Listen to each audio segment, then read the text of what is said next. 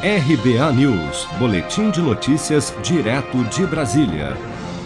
Ao menos 78 municípios informaram na última sexta-feira que seus estoques de oxigênio para o tratamento de pacientes com Covid-19 estão em nível crítico e com risco de esgotarem nos próximos dias.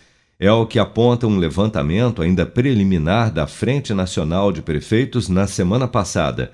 Segundo a frente, muitas outras cidades podem estar enfrentando a mesma situação, pois das cerca de 2.500 prefeituras consultadas, menos de 25% responderam sobre os seus estoques de oxigênio até o momento. A região norte é a que enfrenta maior risco. No último dia 12, cidades dos estados do Acre e de Rondônia informaram que teriam estoque de oxigênio apenas para mais 13 dias, ou seja, até a próxima quarta-feira, dia 24. Para o presidente da Associação Brasileira de Indústria Química, a Biquim, Ciro Marino, o governo federal precisa centralizar as informações sobre o abastecimento de oxigênio no país para que os fabricantes possam atender a demanda crescente com mais eficiência. As empresas, de forma geral, todos os produtores, associados ou não, estão recebendo um sem número de ofícios, desde municípios, entidades, autarquias, para, explicações do que está acontecendo, disponibilidade e tal. Dá para dá, dá imaginar, logicamente, dada a gravidade da situação, a ansiedade de todos em tentar resolver.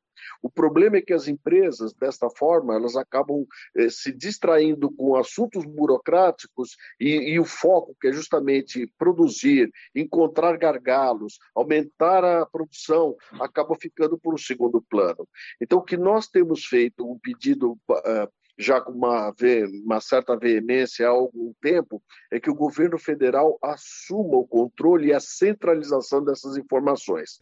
Diante da perspectiva de desabastecimento de oxigênio em várias cidades do país, a Anvisa anunciou de forma emergencial na noite da última sexta-feira novas medidas para dinamizar a produção e distribuição, principalmente do oxigênio gasoso, mais utilizado em unidades de pronto atendimento e hospitais menores em seu comunicado, a Anvisa informou ainda que também definiu novas regras para simplificar a importação de medicamentos e dispositivos médicos utilizados no tratamento da Covid-19.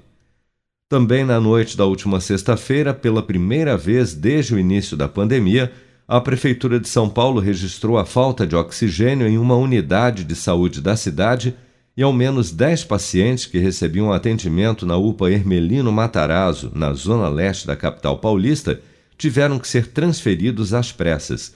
O fornecimento de oxigênio na unidade só foi normalizado na manhã deste sábado. Eu vou poupar de montão e juntar o maior dinheirão. Com o Cicred vou fazer render e tem prêmios pra eu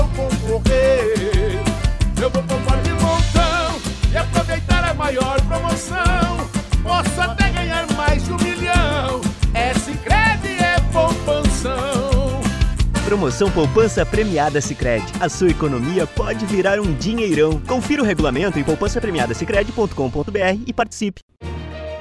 Com produção de Bárbara Couto, de Brasília, Flávio Carpes.